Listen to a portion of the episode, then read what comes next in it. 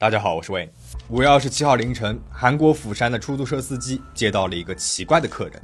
已经深夜了，一个看起来二十岁出头的女孩子，独自拖着一个大行李箱，说是要去庆尚南道凉山市东面的洛东江边。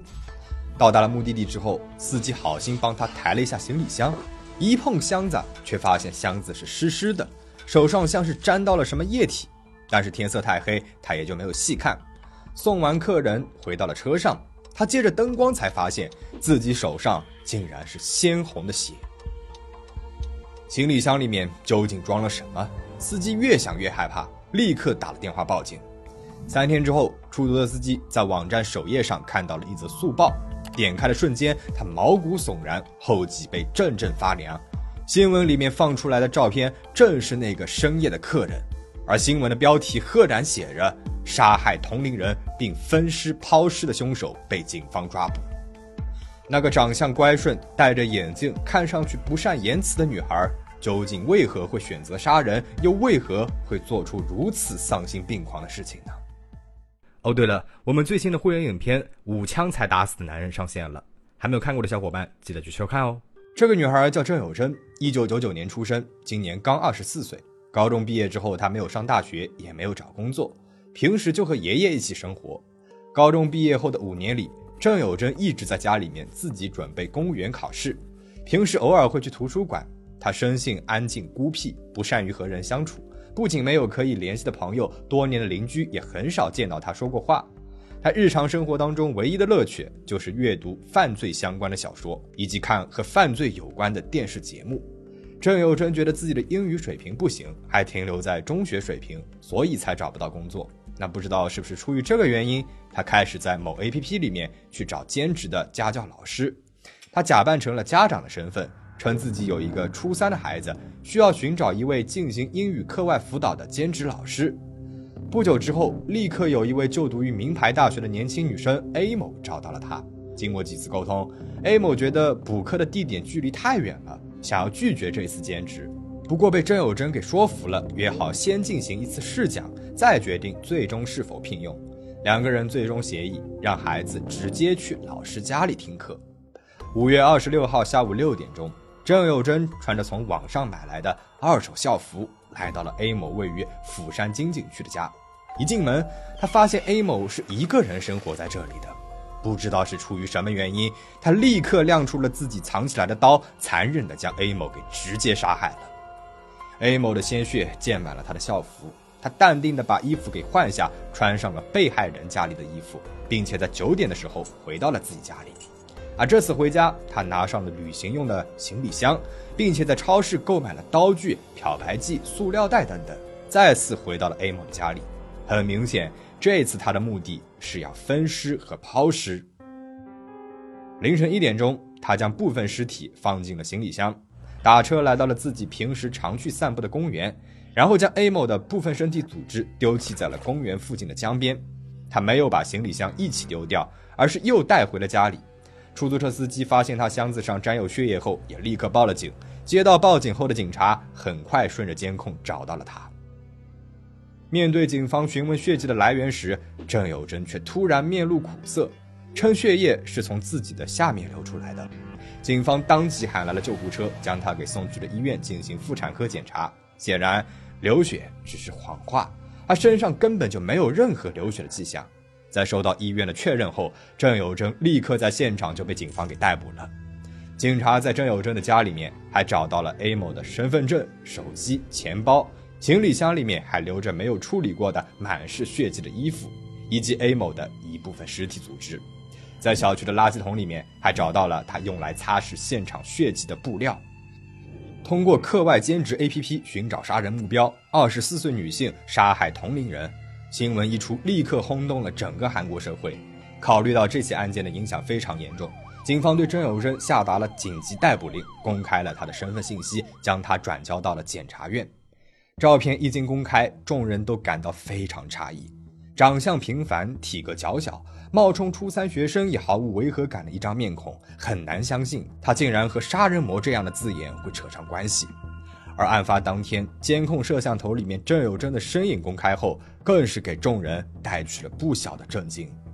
监控视频里，他正从自己家里面拿着空行李箱出门，身上穿的呢是被害人的衣服，但是他的脚步轻快，根本没有杀人之后的惊慌失措和害怕，而像是一个要去旅游的人。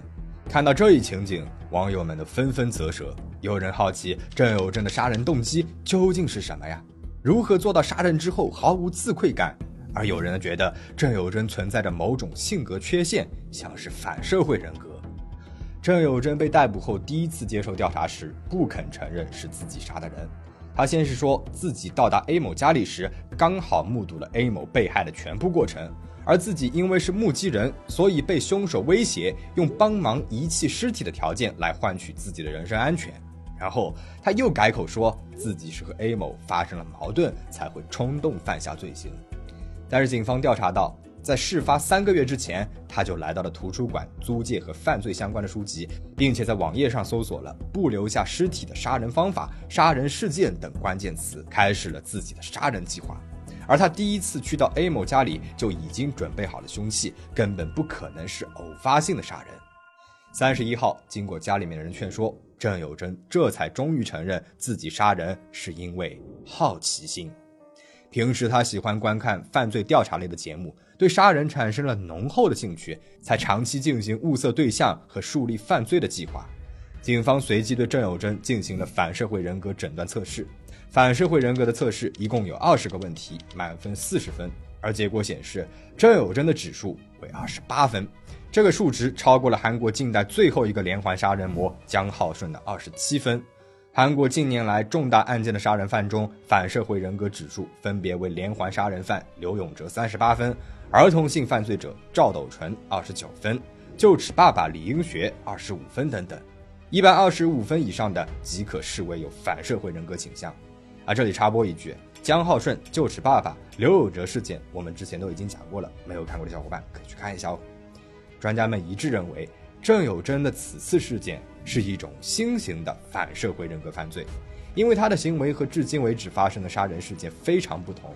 最明显的一点就是，一般的反社会人格杀人犯们会从很久之前就出现自残、杀害动物、暴力倾向等前兆症状，但是郑有贞他并没有这些行为，他的举止啊非常正常，和他一起生活的爷爷甚至根本没有发现孙女有任何的异常。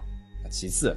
一般的反社会人格，他们感觉不到负罪感，无后悔之心，也无羞耻感，同时都会展现出不小的控制欲和优越感，将杀人视为自己的能力。在接受警方调查的时候，反而会细说自己的犯罪细节，非常的冠冕堂皇。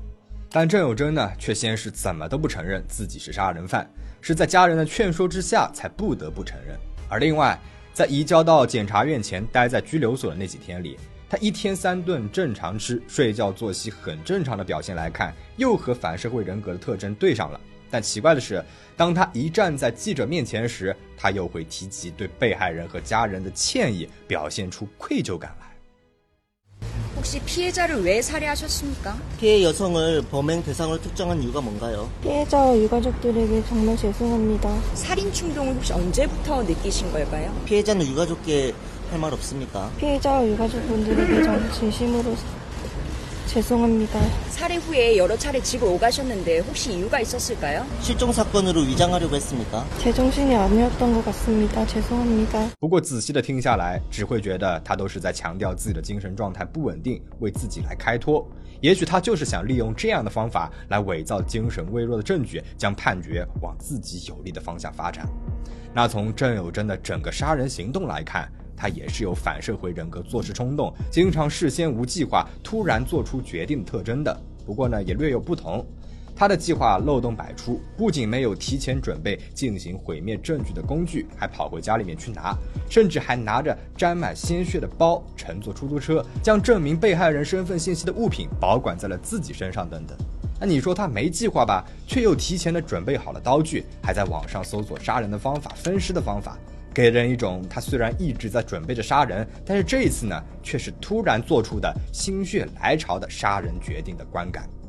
那有着反社会人格的郑有贞，他的学生时代又是怎么样的呢？他的照片公开之后，从四面八方传来了他的同窗的证言。大家异口同声的都说到，学生时代的郑有贞是一个毫无存在感的同学，甚至有的同窗看了照片，也根本不知道原来自己班上还有这么一号人物。一位高中同学称，郑有珍是一个不说话、独自上下学，在班里面没有存在感的孩子，自然呢也就没有朋友。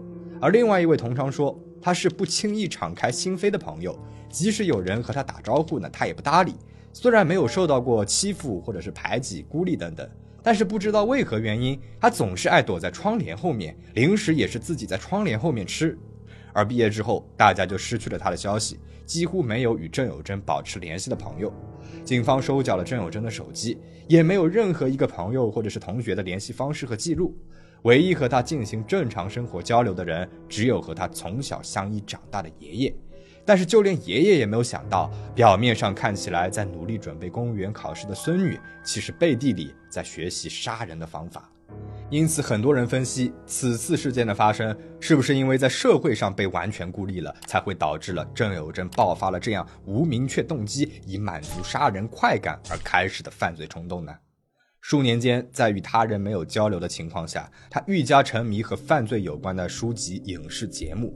他不知道如何才是作为一个社会人的正常生活，因此将自己扭曲的妄想当作现实，而这些妄想的出现是毫无征兆的。当他们悄无声息地蔓延到了真实世界后，谁也无法阻止惨剧的发生。